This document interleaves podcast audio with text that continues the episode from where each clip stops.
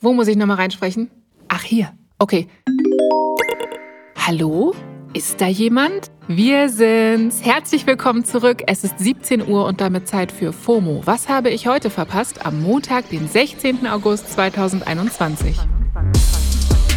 Sommerpause ist vorbei, wir sind back on track. Mein Name ist Jasmin Polat und diese Woche checke ich endlich wieder alle Notifications und scrolle mich durchs Nirvana der Non-Mentions. Alles nur für euch, damit ihr nichts verpasst. Heute geht es um dreckigen Eistee, berühmte Deo-Verweigerer und Olympiapferde in Kalifornien.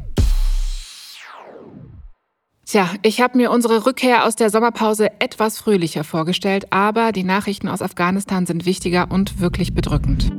Ihr habt es sicher mitbekommen, meine Timelines sind jedenfalls voll damit. Nach einem längeren Vormarsch durch Afghanistan sind die Terroristen der Taliban gestern auch in der Hauptstadt Kabul angekommen und haben innerhalb kürzester Zeit ihren Sieg im Präsidentenpalast verkündet.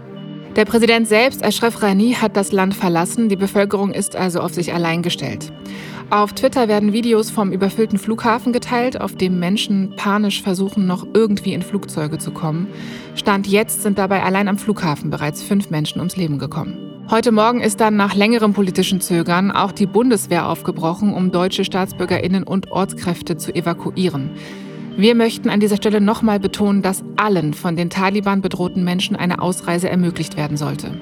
Über ein mögliches deutsches Politikversagen in dem Fall sprechen wir zu einem anderen Zeitpunkt. Wenn ihr euch weiter zu Afghanistan informieren wollt, schaut gerne in unsere Show Notes. Wir packen euch da ein paar Podcast-Empfehlungen zu dem Thema rein. Am Wochenende gab es zudem in Haiti noch ein schweres Erdbeben, bei dem sind Stand jetzt fast 1300 Menschen ums Leben gekommen. Auch hier denken wir an alle Betroffenen. Ja, es ist schwer, aber wir müssen irgendwie weitermachen. Ich brauche jetzt mal was zu trinken. Oh, in meinem Kühlschrank ist nur Wasser und Hafermilch. In sehr vielen Supermarktkühlschränken ist ab heute aber Dirty zu finden.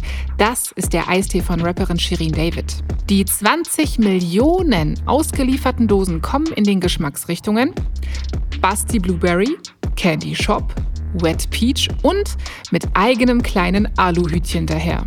Die Alu-Caps auf den Dosen verbreiten aber keine kruden Theorien, sondern die sollen vor allem für mehr Hygiene sorgen, anscheinend. Am Sonntag ging der erste Werbespot zu Dirty online und in dem Clip sind die Kinder Pauline und Romeo zu sehen. Die kennt man aus dem Late-Night-Berlin-Format Kinderfragen Rapper. In dem war auch Shirin zu Gast. In der US-Rap-Szene bringen KünstlerInnen ja seit Jahren immer wieder auch alkoholische Getränke raus. Und hier bringen eben momentan gefühlt alle DeutschrapperInnen ihren eigenen Eistee auf den Markt. Capital Bra hat Brattee, Shirin ihren Dirty und Haftbefehl will bald Hafti an den Start bringen. Moment mal, den Namen habe ich doch schon mal gelesen. Ja, unser Kollege und FOMO-Host Don Pablo Mulemba hat den Namen schon im Juli vorgeschlagen. Damals hat er nämlich getwittert, Ed Haft offiziell, wann bringst du Eistee raus, der Hafti heißt? Und einen Monat später, im August, kommt dann echt die offizielle News dazu mit genau dem Namen. Wow. Hafti, wo sind Don Pablos 10% Shirins Tee heißt Dirty, vom Englischen dreckig, aber sie meint ja das gute Dirty, das sexy konnotierte. Ich frage mich, ob sie die nächste News wirklich einfach nur dirty im schmutzigen Sinne empfinden würde. Der US-Schauspieler Matthew McConaughey benutzt nämlich seit 30 Jahren kein Deo. Und er ist 51 Jahre alt.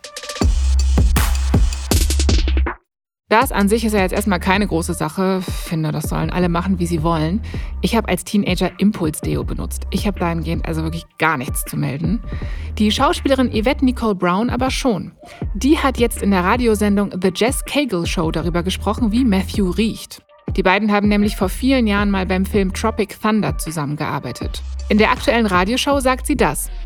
He smells like granola and good living. Matthew riecht also nach Müsli und einem guten Leben würde mal sagen, Goals.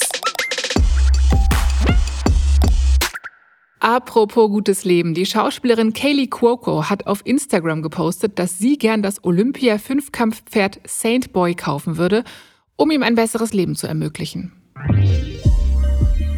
Es sei ihre Pflicht und eine Herzensangelegenheit, sich zu diesem widerwärtigen Vorfall zu äußern, schreibt Cuoco in ihrer Story.